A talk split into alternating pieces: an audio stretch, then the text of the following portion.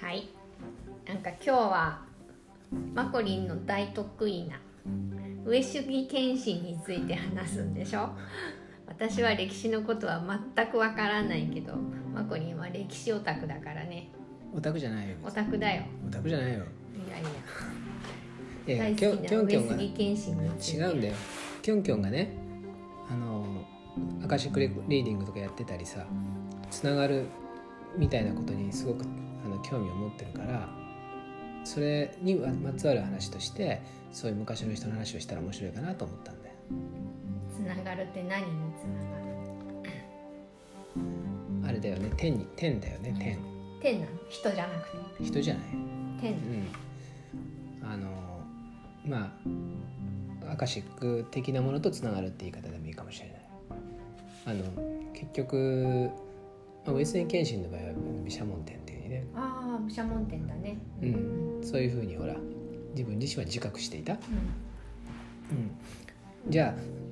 誰だって少しはいろんなものにつながってるんだけどまああのウェスニー謙信はねあのいいなと思うのはねあうの、んなんていうのかな俗念がないんですよ俗念っていうか、う欲がない欲望がないその自分自身のんうん何か成功とかさ、うんうん、なんていうのかな結局基本的に世の中のために生きてるような人だったかうーんそうなんだ、ら珍しいんです戦国珍しいの戦国時代では、ああ、うん、しかもそういう武将と言われるようなうんうん人の中で、うんうんあの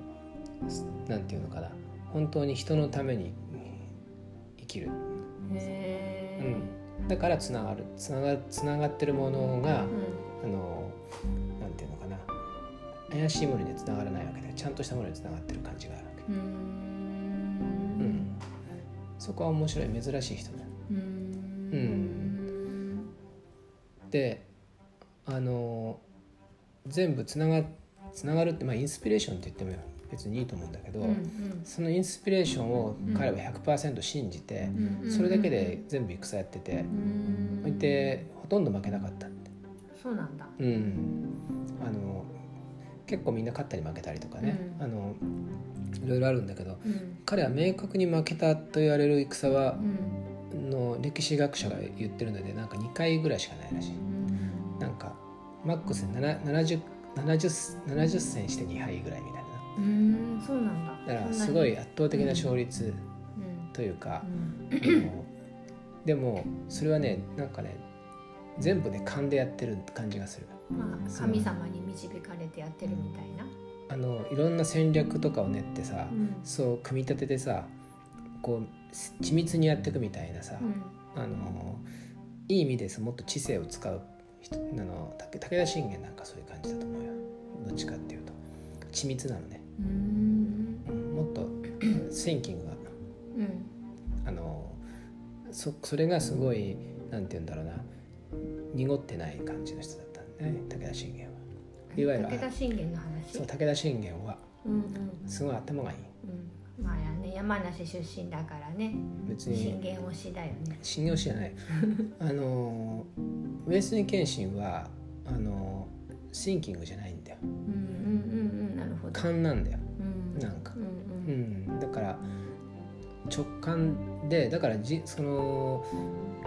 ビジョンを持ってさ何か組み立ててさ、うん一個一個さ、ね、前進さしていくとかさ、うんね、そそういうところのあれだよねビジョンがあるわけじゃないんだよね。うんなるもほっどうん直感的なうん、で世の中のためってだけなんだようね。んうんそうなんだそれでもついてくるんだねみんなね圧倒的についてくるさ、うんうんそう別に謙信はさそのいわゆるさ全意識になるっていうのうんリーディングで言うと、うんあの別に謙信はお酒を飲むことでなってたみたいでもああ酒好きだったって言ってたねそれがねでも飲んだくれじゃないのうん言わないからあそうんそうすごいこう馬に乗ってさ戦戦場に赴いてる時もずっとうん杯を持ってさ、うへのえ飲み続けながらさへもう起きてる間ずっと飲んでるような人だったみたいだよ、へえでも全然アル中とかじゃないんだようんそうなんだあのね多分ね意識がクリアになるんだようんなるほどねその酔ってるっていう状態が多分つながってる状態だったんだようんうん、だから神がかりなの彼は、ああなるほどうん、だからほらあの生涯あの再退しなかった、ああなん奥かさんに実は女性じゃないかっていう噂もあったじゃん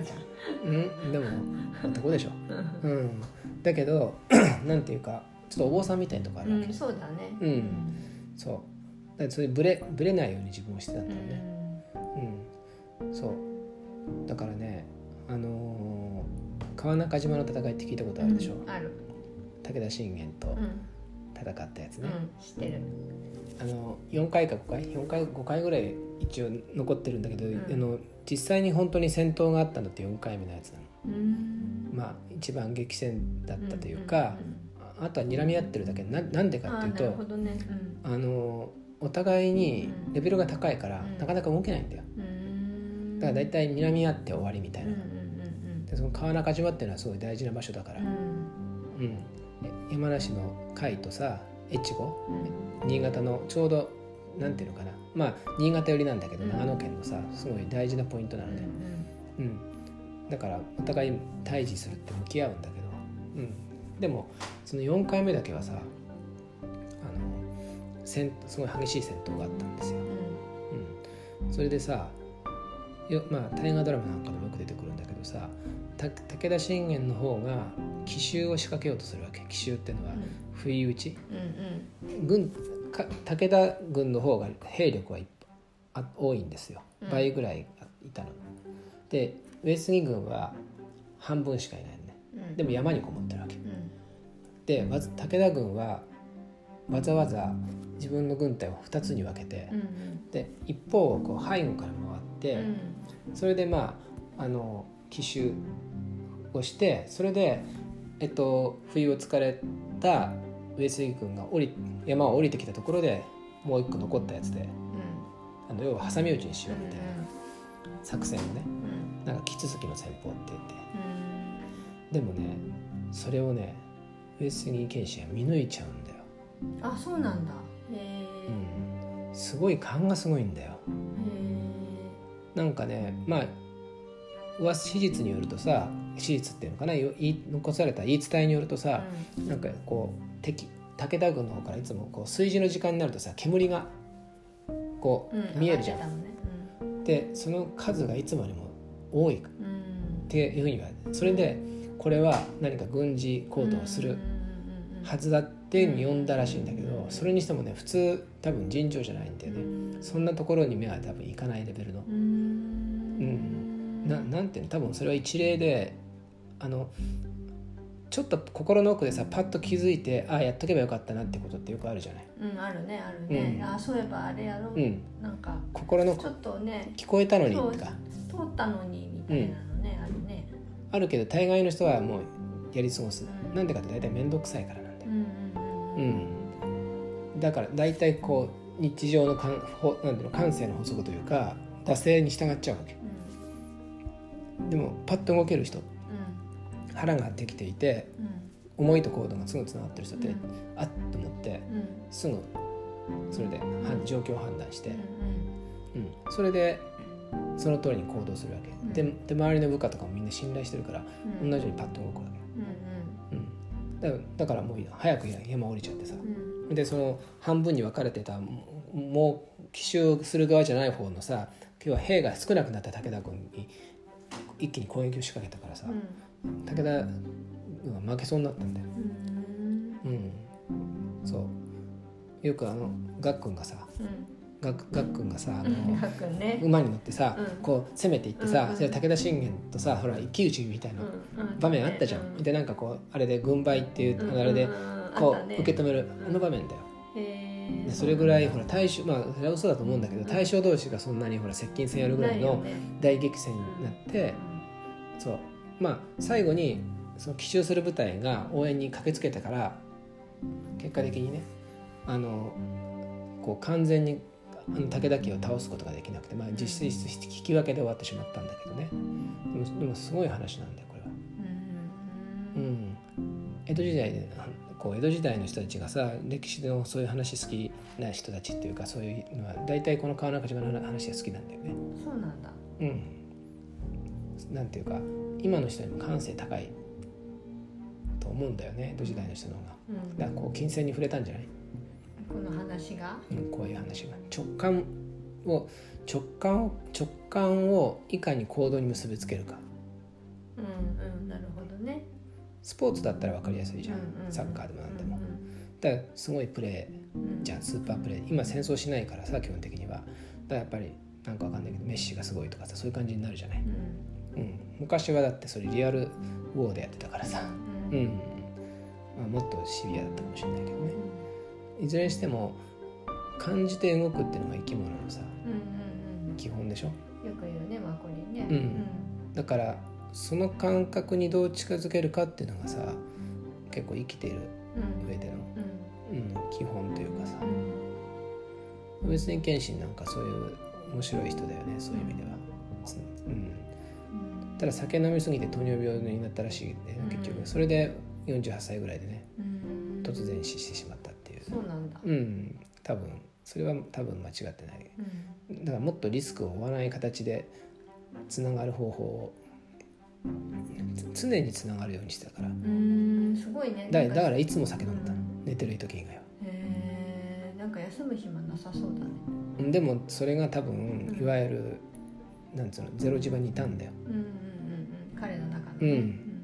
だからその状態を作るためにはお酒が必要だっうんたっていうすごいなそれを部下がついてきたっていうのがすごいなうん部下はもうだって一体化したみたいなね完全にねあそうなんだうん普通だ負けない負けるけどね負けるからどんな名称でもね明確にだからボロ負けしたっていうのがないんだよねうん上杉謙信は、うそうなんだんうん、だから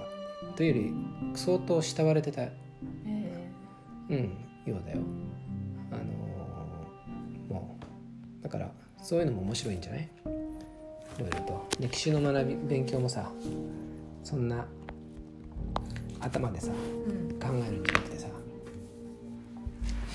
ね、もう見方次第ではさいろんなメッセージがあるってことよ。まあねそうだねうん、今歴史やったら面白いかもねそうでしょうきょんきょん今更だったらいいんじゃない今更だったらねうんでも私もう基礎知識がないからもあのうもう記憶するものだと思い込んでたから歴史はーもったいないねうん歴史検定でも受けたらいいんじゃないうんけどそれこそバカみたいだねううんまあでもこういう話でさシミュレーションしていくのがすごくいいんですよんなるほどうん別に何が本当かどうかっていうよりものの考え方でさ、